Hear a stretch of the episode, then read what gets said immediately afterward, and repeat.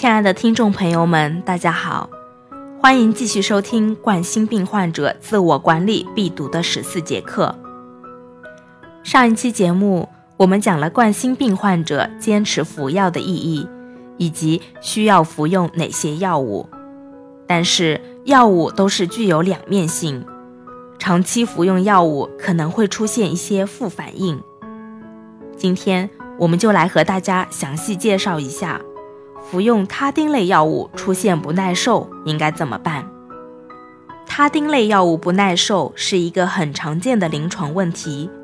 很多人可能会把服用他汀类药物后出现的不适症状完全归咎于他汀的副作用。可事实真的是这样吗？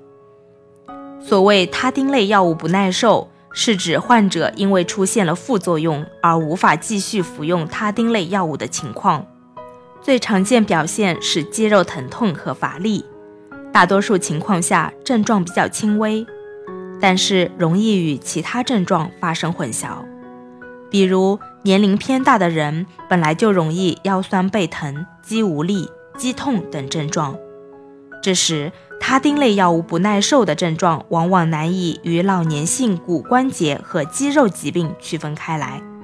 需要根据肌酶和肌肉症状的变化才能确诊，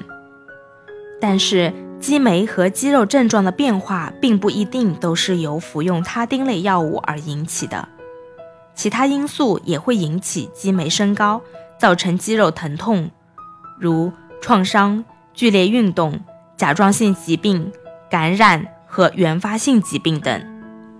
总之。他汀类药物的出现虽然是现代冠心病治疗史上的进展之一，但是大家要明白，它也并非是一种完美的药物。一般由他汀药物引起的肌损害可表现为：一、肌痛或乏力，不伴肌酸酶增高；二、肌炎、肌痛或乏力等肌肉症状伴肌酸激酶增高；三、横纹肌溶解。有肌痛或乏力等肌肉症状，并伴有肌酸激酶显著增高，超过正常上限十倍；血肌酐升高，常有尿色变深及肌红蛋白尿，可引起急性肾衰竭。虽然会有上述的损害，但是据研究报道显示，应用他汀类药物，如服用阿托法他汀的患者中，每两千三百万。仅会出现一例，而且患者如果只是出现了肌酸激酶轻中度升高，但无其他肌肉相关的副反应，可以不用停药。统计报告显示，服用他汀类药物，相关肌肉症状的发生率为一万分之一到一千分之一。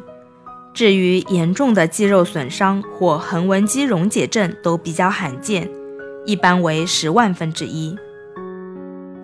小薇建议大家，当肌痛持续甚至加重时，可以在医生指导下减少他汀药物剂量或暂时停药，也可选择不同剂量、不同类型的他汀类药物或间断用药，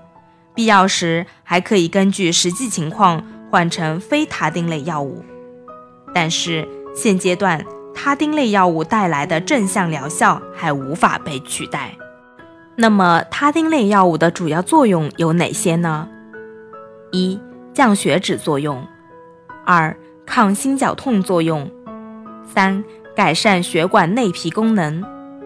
四、抗血栓形成和抗血小板作用等多种治疗效果。所以，不到迫不得已，千万不要停药。重点是要仔细观察，找出病因。他汀不耐受是一个常见的临床问题，很多人对于他汀类药物的疗效和药理理解不够透彻，多数患者因肌肉疼痛而擅自停药，之后出现了更严重的异常心血管反应，才想到要去医院就诊。其实，他汀类药物带给我们许多益处，远大于它带来的副作用。即使需要停药或改变药量，也应该在医生的指导下进行。擅自停药会给身体带来很大的损害。但是遗憾的是，面对他汀类不耐受后出现的肌肉疼痛这一不适症状，很多患者选择了在最开始出现不适的阶段就果断停用了他汀类药物，